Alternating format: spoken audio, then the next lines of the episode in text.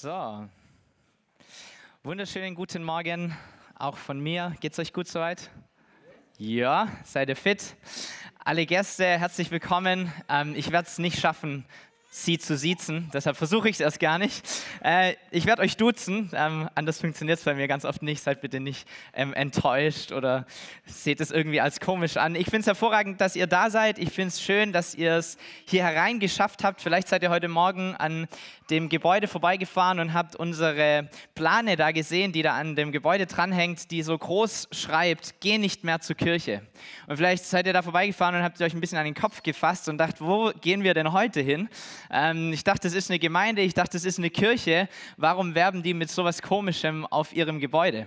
So, wir sind in einer Predigtserie drin, ähm, die uns begleitet über die nächsten Wochen, in der es eigentlich darum geht, dass unser Verständnis von Kirche das ist, dass es nicht darum geht, in ein Kirchengebäude zu gehen, sondern dass Kirche ausgemacht wird von Menschen, die Jesus nachfolgen. So der Slogan, der vielleicht, den man anschließen könnte an diesen Satz, geh nicht mehr zur Kirche, heißt, sei die Kirche oder lebe die Kirche. Denn das, was du bist, das, was du mitbringst, macht Kirche aus. Das ist das, was wir erleben wollen als Kirche.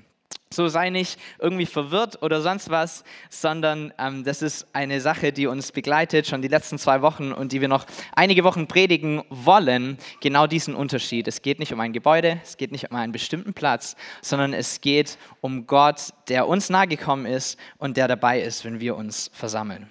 So, ich heiße Dominik, ich darf heute zu euch predigen. Ich habe euch ein Bild mitgebracht von meiner Hochzeit. Ähm, meine Frau Susi mit dabei. Inzwischen haben wir zwei Kinder, die sind vier noch ja, knapp vier und drei.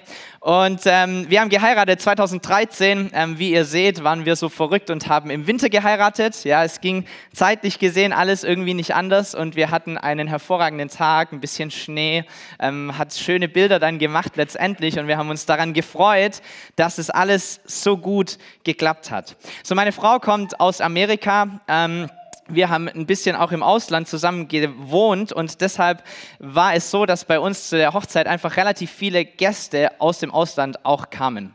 Und die kamen teilweise schon irgendwie zwei Wochen früher und teilweise eine Woche früher, teilweise ein, zwei Tage davor, aber jeder kam definitiv nicht auf den letzten Drücker, also nicht erst an dem Tag der Hochzeit, sondern einfach so ein paar Tage zuvor hat sich langsam so die Familie eingefunden, unsere internationalen Freunde haben sich eingefunden. Und ich erinnere mich an, an den Abend vor unserer Hochzeit, ähm, wie wir da alle so beieinander gesessen sind, war eine richtig schöne Atmosphäre, ganz viele Leute aus verschiedenen Ländern irgendwie kommen zusammen und ist ja ein fröhlicher Anlass, ja, eine Hochzeit, kann man ja feiern und so weiter.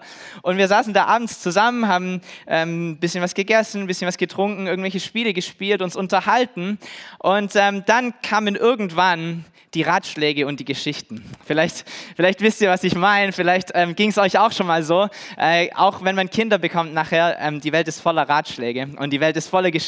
Jeder hat einen für dich. Und so auch hier am Tag unserer Hochzeit kamen die ganzen Ratschläge der verschiedenen Leute.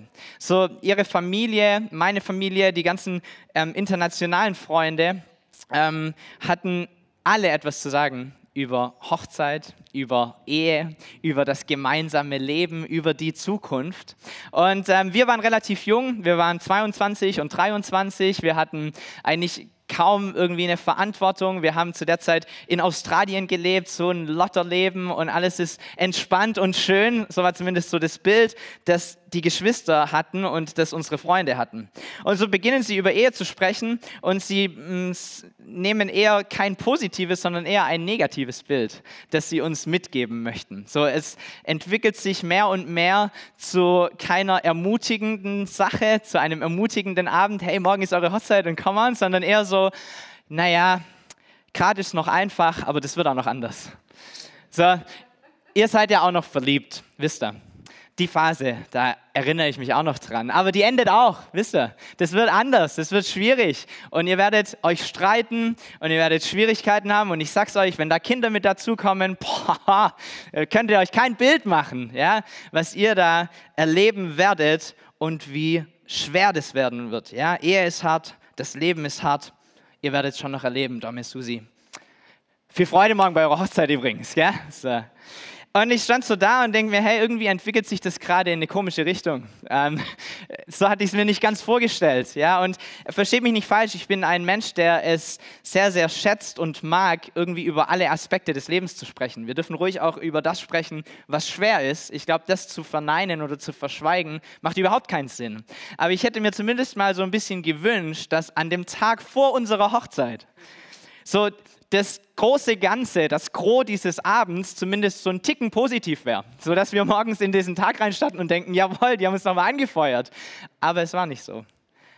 Was wir erlebt haben an diesem Abend war eher hm, entmutigend, eher hoffnungsraubend, eher so ein bisschen, naja, vielleicht sind wir halt naiv und wir kennen es halt tatsächlich noch nicht. Die müssen ja das Recht haben irgendwie, die haben ja Kinder und die sind schon verheiratet und die haben mehr Lebenserfahrung und wir sind hier diese kleinen Kinder, ja, die gerade irgendwie sich dazu entschlossen haben zu heiraten. Und es war nicht so ein wirklich schönes Gefühl.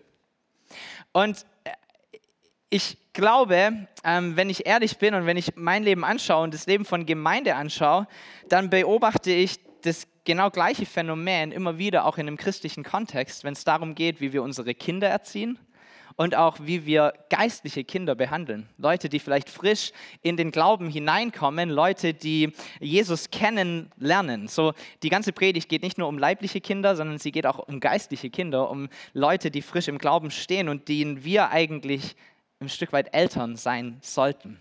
So dabei merke ich immer wieder, ähm, dass ich es unglaublich schön finde, wie meine Kinder glauben.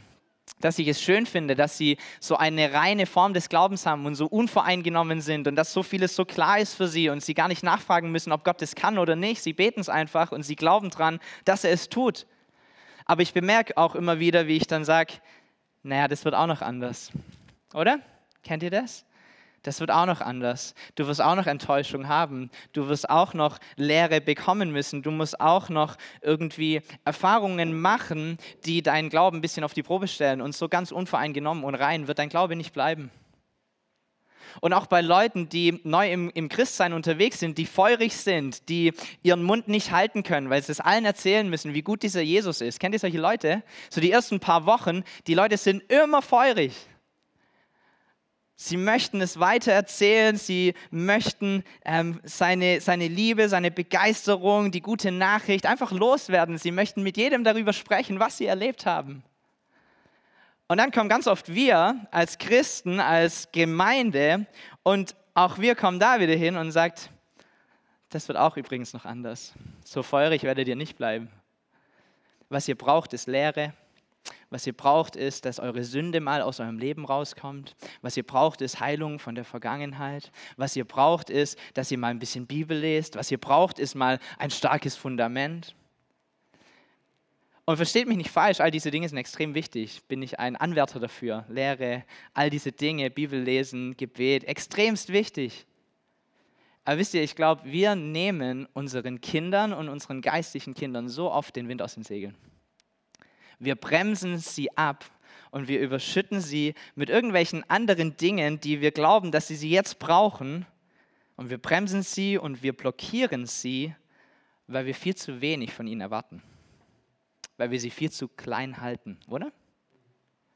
So mein Verständnis vom Christsein ist das, wenn du zu Gott kommst, wenn du dein Leben Jesus gibst, wenn du um Vergebung deiner Sünden ähm, bittest und er in dein Leben hineinkommt, dann bekommst du den Heiligen Geist.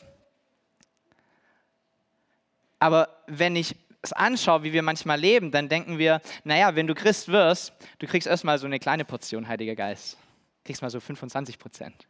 Die ersten ein, zwei Jahre. Schauen wir mal, wie gut du dich damit auskennst und was du damit machst. Und danach kriegst du irgendwann mal vielleicht 40.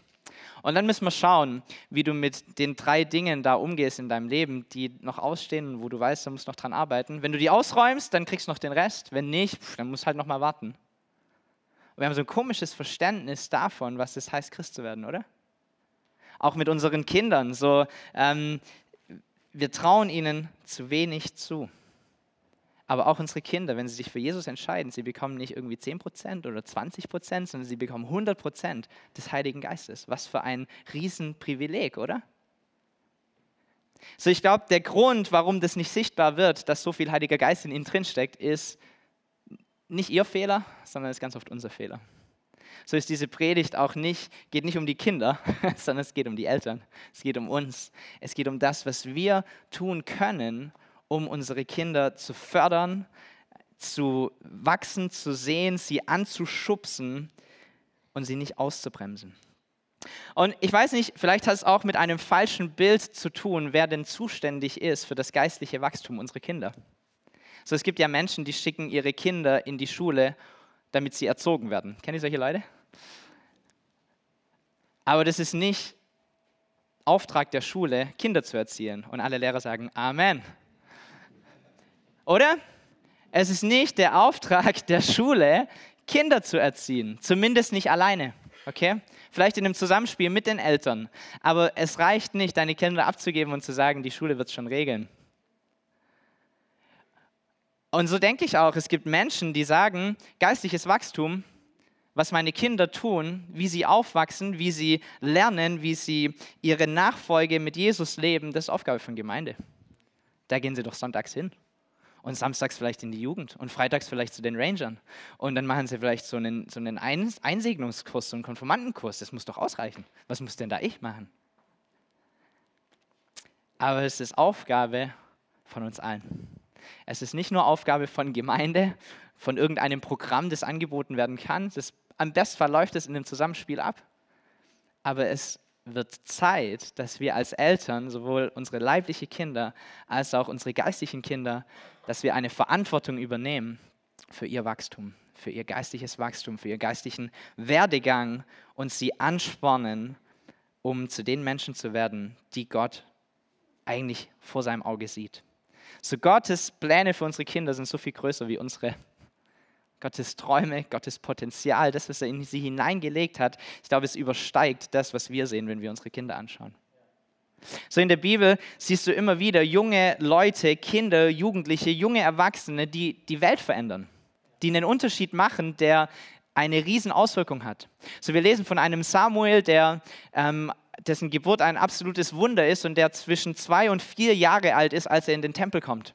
Und er lernt dort von einem Priester namens Eli. Er wird also unter seine Fittiche genommen. Dieser Eli wird zu seinem geistlichen Vater, zu seinem Vater, der für ihn sorgt und der ihm ähm, beibringt, was es bedeutet, mit Gott unterwegs zu sein. Und dann kommt diese bekannte Geschichte, die wahrscheinlich viele von uns kennen. In 1 Samuel 3 steht sie, dass er das erste Mal von Gott hört. So, er schläft nachts in diesem Tempel und er hört nachts eine Stimme, die sagt Samuel. Und er steht auf und er denkt, sein, sein Meister, dieser Priester, dieser Eli, möchte etwas von ihm und er läuft rüber in sein Zimmer und sagt, Eli, was gibt's? Und Eli schaut ihn an und sagt, ich habe nicht gerufen, geh mal wieder schlafen. So, er geht zurück, er legt sich hin, er pennt wieder und wieder hört er diese Stimme Samuel. Und er steht auf, er geht zu Eli Edi vielleicht schon so ein bisschen genervt, ich will eigentlich pennen. Ich dachte, aus dieser Phase sind wir raus. Ja, liebe Eltern? Nein, ich habe doch meine Stimme gehört, äh, meinen Namen gehört. Brauchst du was? Nein, geh wieder ins Bett. Das Ganze passiert nochmal und endlich so beim dritten Mal schaltet dieser Priester Eli und sagt, hey, ich habe nicht gesprochen. Könnte ja sein, dass Gott zu dir gesprochen hat. Geh mal wieder zurück und wenn du nächstes Mal deine, deinen Namen gerufen hörst, dann sag, Herr, hier bin ich, dein Diener hört dir zu, du darfst mit mir sprechen. Und das tut er auch. Dieser Samuel geht zurück in sein Zimmer, er legt sich hin, er schläft, er hört wieder seinen Namen und dieses Mal sagt er, Herr, sprich, dein Diener hört zu. Und dann passiert es tatsächlich. Gott spricht das erste Mal zu diesem Kind. So, Samuel ist zu dieser Zeit elf Jahre alt. Frage an uns, wer traut Gott zu, dass er zu seinem elfjährigen Kind auf so eine Art und Weise spricht. Andersrum gefragt, wer traut seinem elfjährigen Kind zu, dass er Gott auf diese Art und Weise hört? Glaube, selten, oder? So, und damit hört es nicht auf. Gott sagt nicht irgendwas, sondern er spricht zu ihm, was er weitergeben soll. So die erste Prophezeiung, die er hinausgeben soll in dieses Land hinein. Ähm, das lesen wir ab Vers 11. Da sagt er, ich werde in Israel etwas tun, die Ohren werden jedem wehtun, der davon hört. Es wird alles eintreffen, was ich Eli und seiner Familie angedroht habe. Er wusste, dass seine Söhne mich beleidigten und doch hat er sich nicht da, nie, sie nicht daran gehindert.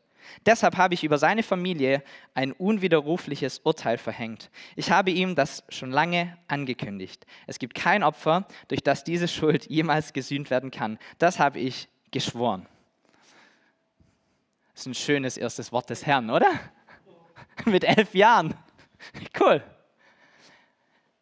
So, kein schönes Bild. Ich sehe den Herrn und er hat ein großes Herz und ähm, er liebt dich so sehr und das möchte ich dir einfach weitergeben kein schöner Bibelvers, keine Ermutigung, sondern ein Urteil gegen die Leute, die ihm am allernächsten sind, die Leute, die ihn aufgezogen haben. So der Kontext ist der, dass die Söhne von Eli, diesem Priester, ein Opfer verunreinigt haben. Sie wurden schon mal gewarnt, macht es nicht, ihr entehrt Gott dadurch. Es kam schon mal ein Prophet, der hat sie gewarnt, hat ihnen gesagt, hey, das wird nicht gut enden, wenn ihr das nochmal macht. Und sie haben nicht aufgehört. Und Eli hat auch nichts dagegen unternommen. Und so kommt jetzt Gott und er spricht zu Samuel und sagt, hey, sag mal dem Eli, was Sache ist. Sag ihm mal, was kommt.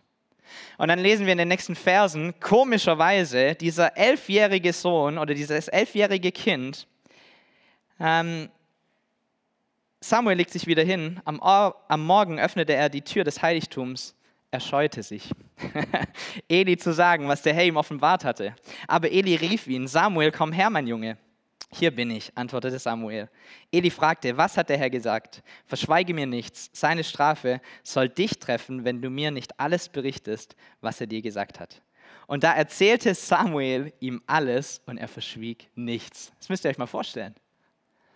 Hier ist Eli, ein Priester, ein angesehener Mann, einer der leitenden Leute in diesem Volk, der sein Leben dafür gegeben hat, vor dem Tempel oder im Tempel vor Gott zu arbeiten, als, als Diener des Herrn irgendwie eine Verbindung zwischen dem Volk und Gott herzustellen. Und jetzt kommt so ein elfjähriger Stöpsel und sagt ihm, hey, pass auf, folgendes Urteil. Krass, oder?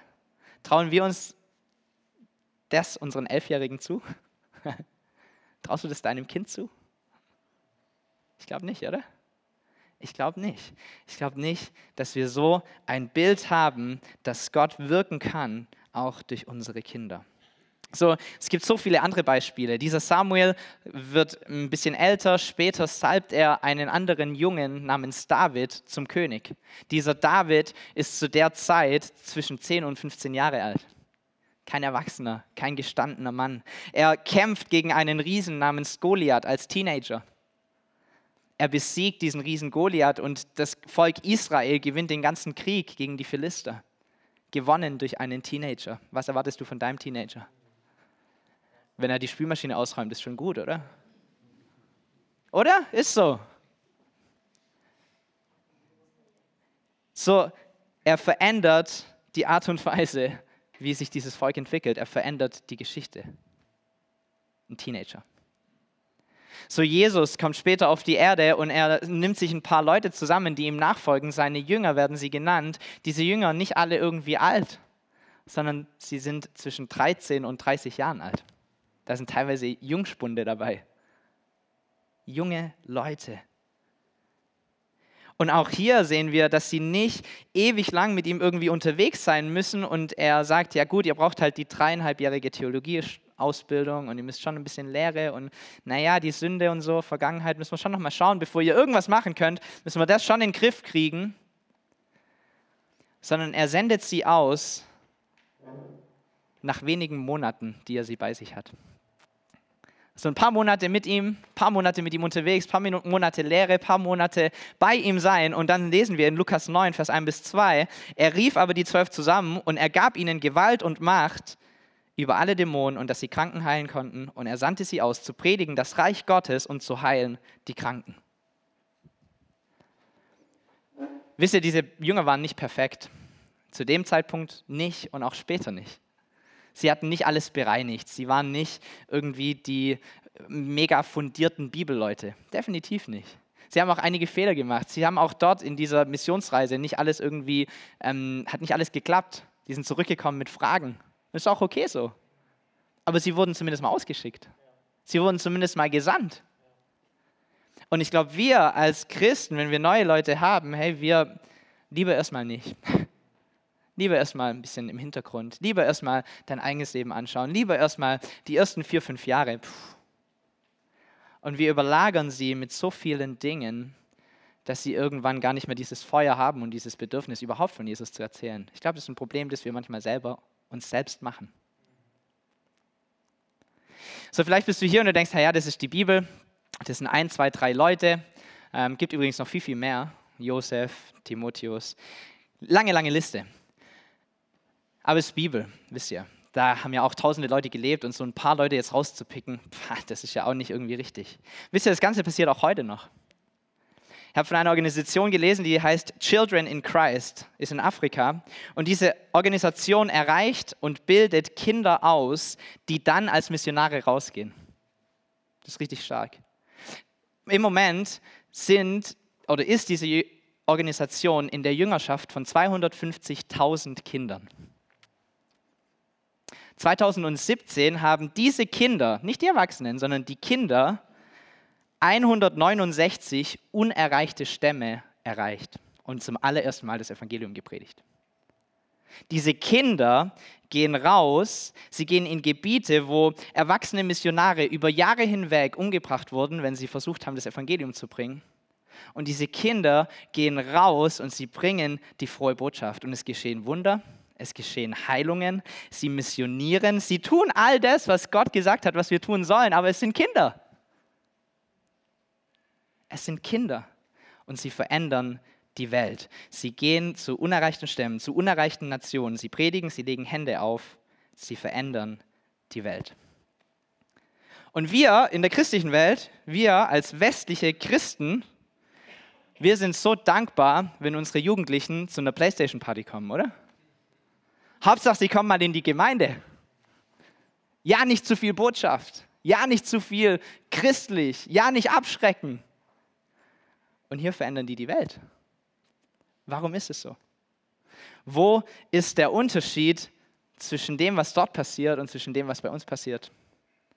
Und ich glaube, es, man könnte Ausreden finden, in Afrika klappt es halt, da ist auch die Kultur anders und so weiter.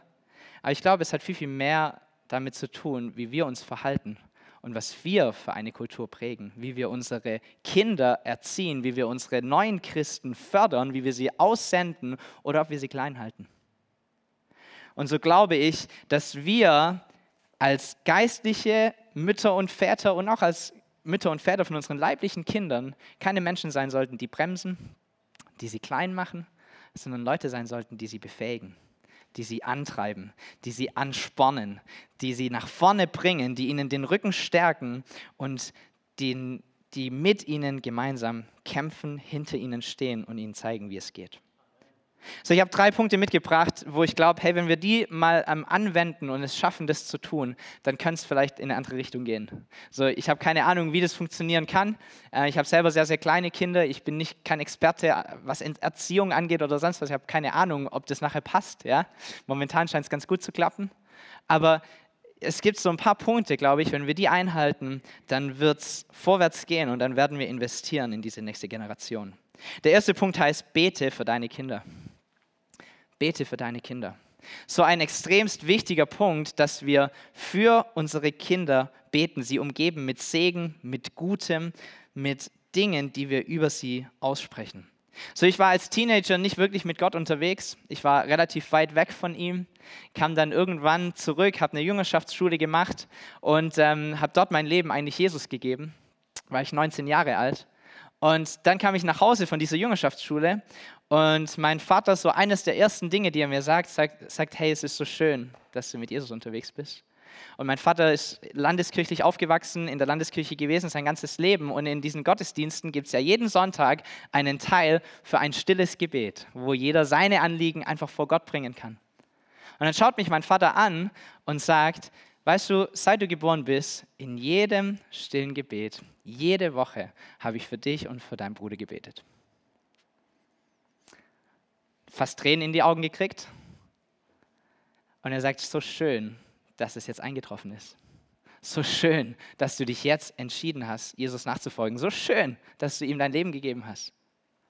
Hey, lass uns nicht aufhören zu beten. Lass uns nicht aufhören, Gutes auszusprechen über unsere Kinder und sie vor Gottes Thron immer und immer wieder zu bringen. Und lass uns mutig sein in unseren Gebeten. Auch eine Sache, die ich entdecke, wenn Eltern für ihre Kinder beten, äh, sind die Gebete oftmals nicht geprägt von Mut, sondern eher geprägt von Angst. Vielleicht betest du auch solche Dinge wie, Jesus, mach, dass sie nie Drogen nehmen. Jesus, bewahre sie vor dem Bösen. Jesus, lass sie keinen schlechten Umgang haben. Jesus, lass sie nicht ähm, irgendwie mit dieser Dunkelheit der Welt überwunden werden. Jesus, halte Krankheit von ihnen fern. Jesus, beschütze sie, sei du irgendwie da und lass all das andere, das Böse, irgendwie weit weg sein. Wisst ihr, das sind keine mutigen Gebete, das sind angstbehaftete Gebete. Gebete, die von Angst geprägt sind. Wie wäre es denn, wenn wir stattdessen anfangen, für unsere Kinder zu beten, nicht so in dieser Richtung, Herr, erspar das Schlimmste, sondern Herr, mach mal das Beste. Herr, gießt du mal aus, Herr, lass es so werden, dass sie ihre Klasse verändern. Herr, stell meine Kinder in einen Raum und in eine Dunkelheit hinein und lass ihr Licht leuchten, sodass die Dunkelheit fliehen muss. Nicht, dass ihr Licht irgendwie ausgeht, sondern dass die Dunkelheit gehen muss. Lass sie zu Leuten werden, die sich klar darüber sind, zu wem sie gehören. Lass sie zu Menschen werden, die wissen, dass der, der in ihnen ist, stärker ist, wie der, der in der Welt ist. Das sind gute Gebete, oder? Das sind gute Gebete für unsere Kinder. So lass uns beginnen, so zu beten. Nicht, dass sie irgendwie komfortabel christlich aufwachsen und alle sie immer streicheln und alles gut ist, sondern dass sie wissen, was es für eine Welt gibt, aber dass sie den in sich tragen, der die Welt überkommen hat, überwunden hat. So, unser Gebetsverhalten kann sich vielleicht verändern. Zweiter Punkt, wie wir sie fördern können und anspornen können, begleite deine Kinder. Begleite deine Kinder. Ich glaube, Kinder nehmen so viel wahr, sie nehmen so viel in sich auf, das, was du sprichst und auch das, was du nicht sprichst.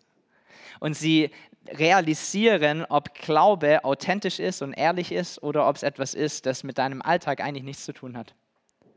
Und ich glaube, oftmals, da wollen wir mm, oder haben wir Angst vielleicht oder wir wollen unsere Kinder schützen und wir wollen sie nicht mit so viel Leid konfrontieren und wir wollen nicht jedes Gebetsanliegen irgendwie auch ihnen sagen, weil die sind ja viel zu jung und die verstehen das nicht und da ist ja Tod und Krankheit und all diese Dinge, das muss ich doch meinem Vierjährigen noch nicht sagen. Und es gibt mit Sicherheit Dinge, die mein Vierjähriger noch nicht wissen muss. Aber wir versuchen es als Familie irgendwie sehr, sehr offen zu machen und sehr, sehr offen mit Gebetsanliegen umzugehen. Und wenn jemand Heilung braucht, dann sagen wir es denen und die beten. Die machen mit. Sie glauben daran, dass etwas passieren kann und sie wollen und sie können teilhaben an genau diesen Dingen. Und wisst ihr was? Ich bin regelmäßig ermutigt von meinen Kindern. Von ihrem Glauben, von der Art und Weise, wie sie damit umgehen, von dem Selbstverständnis, das sie haben, dass Gott eingreifen kann und will und wird. So vor ein paar Tagen waren wir, war ich unterwegs mit meinem Sohn, ähm, waren im Schwabenpark, hervorragend, und ähm, haben dann was gegessen dort, sitzen in einem Restaurant. Ich sage, hey, willst du beten vor dem Essen? Und er sagt, ja, ja. Und dann habe ich vielleicht so erwartet, ja, Vater segne diese Speise uns zum Kraft und dir zum Preise, so, ja, dieses auswendig gelernte Tischgebet irgendwie. Und er fängt an zu beten und sagt, danke für das Wetter, äh, lass uns einen guten Tag haben und ich bete für alle Kranken, dass du sie heilst und dass du ihnen nahe bist. Amen. Ich so, Byron, geil, cooler Typ. ich habe ihn gefeiert. Warum? Weil es für ihn so klar ist. Der muss nicht nachfragen, der muss nicht irgendwie ähm, wissen, äh, was für eine Formel es da gibt oder wie das funktioniert oder keine Ahnung was. Natürlich fehlt ihm Lehre, natürlich muss er noch viel lernen, aber er hat einen Glaube, dass es passieren kann. Und das passiert dann, wenn wir sie mit hineinnehmen wenn wir Dinge nicht immer nur weghalten von ihnen und denken, ja, ja, das für einen späteren Zeitpunkt mal, sondern wenn wir sie teilhaben lassen an dem, was es heißt, mit Jesus unterwegs zu sein. Und der dritte Punkt, ein Punkt, der uns allen am schwersten fällt, setze deine Kinder frei. Setze deine Kinder frei, sowohl geistliche als auch leibliche Kinder, setze sie frei. Genau dieser Punkt, den ich vorhin gesagt habe. Wir trauen ihnen, glaube ich, zu wenig zu. Wir legen zu wenig hm, Verantwortung in ihre Hände und tun Dinge lieber für sie. Wir setzen sie nicht wirklich frei. Wir zeigen ihnen nicht, wie sie es selber machen können, sondern wir denken, naja, Lehre muss erstmal rein, das muss erstmal rein, das muss bereinigt werden, die Sünde muss weg und so weiter. Aber eigentlich sollten wir beginnen, unsere Kinder zu ermutigen, sie zu fördern und sie ausprobieren zu lassen. Einfach mal ausprobieren lassen. So, meine Tochter ist drei Jahre alt und ähm, diese Woche sind wir in Kindi gelaufen und sie wollte davor noch in die Bäckerei gehen, um sich eine Brezel zu holen, weil sie länger bleiben wollte. Und dann habe ich sie angeschaut und habe gesagt, ja, hol sie dir. Habe ihr einen Euro gegeben und dann ist sie zum Bäcker gegangen, ist da reingelaufen, hat sich angestellt, hat gesagt zu dieser Frau, eine Brezel bitte. Die Frau ist drum rumgelaufen, hat ihr die Brezel gegeben, sie hat ihr einen Euro gegeben, sie hat Rausgeld gekriegt, kam raus, ein Strahlen im Gesicht. Guck mal, wie groß ich bin. Guck mal, das kann ich schon. Ich gehe alleine zum Bäcker und ich hole mir meine Brezel selber. Wisst ihr, es wäre so viel einfacher gewesen für mich, das zu machen. Das hätte weniger Zeit in Anspruch genommen. Aber es sind solche kleinen Dinge, die unsere Kinder befähigen, oder? Ich glaube, wenn wir ihnen nichts zutrauen oder sie nicht probieren lassen, dann werden wir niemals herausfinden, ob sie es können. Warum? Weil sie nie die Chance haben, sich auszuprobieren, weil sie nie die Chance haben, es mal zu wagen. So lass uns Menschen sein, lass uns eine Gruppe von Personen sein, lass uns eine Gemeinde sein, die unsere Kinder, unsere geistlichen Kinder und unsere leiblichen Kinder fördert, die ihnen was zutraut, die sie stärkt und befeuert und sie immer mal wieder so ein bisschen anschuckt, vielleicht mal wieder was zu wagen und was zu probieren und nicht diejenigen, die ihnen erzählen, wie gefährlich das alles ist. Und dass sie noch ein bisschen warten müssen, bis sie ein bisschen älter sind. So, ich mag dieses Bild des Fliegens habe ich ein Bild mitgebracht von einem Vogel, der so ein bisschen ungeschickt aus dem Nest vielleicht rausfliegt. Vielleicht fliegt er auch hin. Aber Vögel, wenn sie ihren Jungtieren das Fliegen beibringen, ähm, die erzählen denen bestimmt ganz viel. Das weiß ich nicht, ich spreche nicht Vogelsprache, aber sie erzählen ihnen mit Sicherheit, wie es funktioniert. Sie geben ihnen bestimmt Tipps. Sie sagen ihnen, was sie tun müssen, wie sie ihre Flügel halten müssen oder sonst irgendwas. Aber an irgendeinem Punkt, an irgendeinem Tag geschieht es, dass dieser Vogel einfach den Schritt aus dem Nest raus machen muss, oder? Und anfangen muss zu fliegen. So, dann gibt es Flugübungen, vielleicht hoppt auch einer erstmal so auf dem Ast ein bisschen rum, versucht seine Flügel ein bisschen zu schlagen oder ein paar probieren es eher auf dem Boden, weil sie ein bisschen Schiss haben oder was auch immer. Aber ein Vogel wird nicht das Fliegen lernen, wenn er es nicht selber probiert. So lass uns zu Menschen werden, die Kinder ermutigen, herauszugehen, ihr Potenzial zu entfalten, das zu erleben, was ihnen drin steckt. Und das passiert dann, wenn wir sie probieren lassen. Das passiert dann, wenn wir Räume geben, wo sie sich ausprobieren können. Das passiert dann, wenn wir sie begleiten auf dem Weg, aber auch immer wieder einfach nur anschieben und sagen, mach mal, probier mal, tu es mal, ich traue es dir zu. Und ich glaube, du kannst es.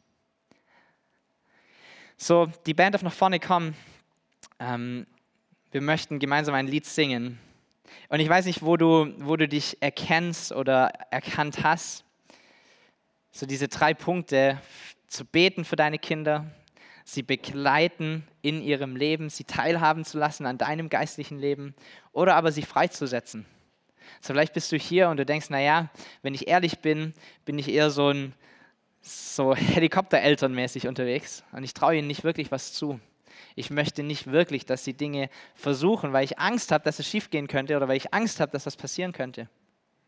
Vielleicht hast du dein Glaubensleben noch nie wirklich mit deinen Kindern geteilt, weil du gedacht hast, naja, ich will ja auch nicht zu viel und nachher stoße ich sie ab und überhaupt und was gebe ich denn vor und die sind zu jung und das ganze Leid und so weiter.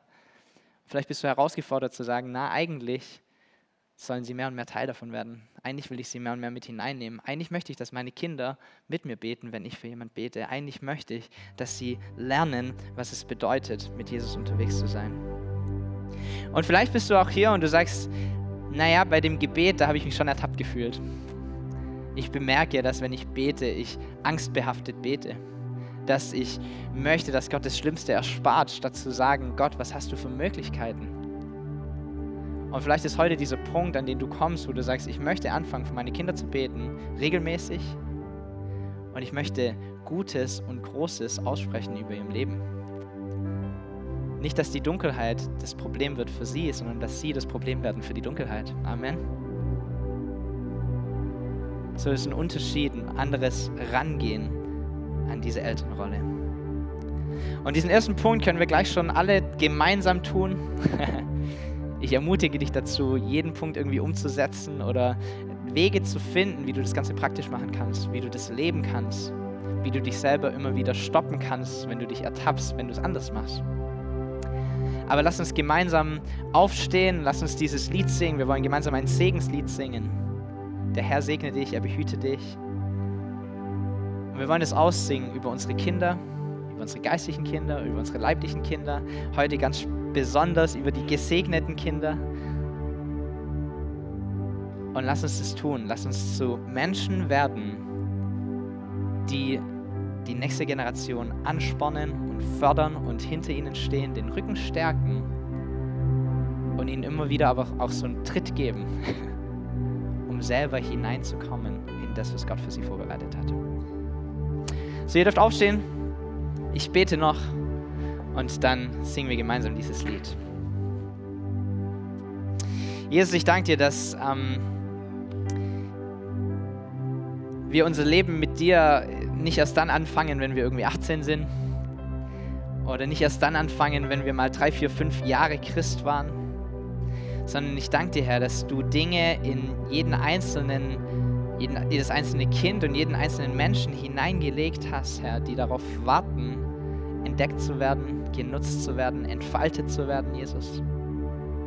Und ich bete, Herr, für unsere Kinder, für unsere leiblichen Kinder, für unsere geistlichen Kinder, für all die Menschen, die dich noch nicht kennen, aber dich kennenlernen werden. Herr, dass wir gute Eltern für sie sind. Dass wir Eltern sind, die ihnen was zutrauen. Dass wir Eltern sind, die sie mal machen lassen. Dass wir Eltern sind, die für sie beten, die Gutes aussprechen über ihrem Leben, die ihr Potenzial sehen und erkennen und fördern und über sie proklamieren. Und Jesus, dass wir Menschen werden, die sie freisetzen die ihnen Räume geben, um sich zu entfalten, die ihnen Räume geben, um Dinge umzusetzen. Jesus, überall dort, wo Angst ist, überall dort, wo wir uns unsicher fühlen, Jesus, da bete ich, dass du hineinkommst mit deinem Mut, mit deiner Gnade, mit deiner Sicherheit, mit deiner Kraft. Herr, dass wir eine nächste Generation erleben, die uns den Atem raubt. Danke, Herr, für alles, was du geplant hast und für alles, was kommen wird. Und wir freuen uns darauf, es mitzuerleben, Herr, wie du wirkst in ihnen, an ihnen und durch sie. In Jesu Namen. Amen.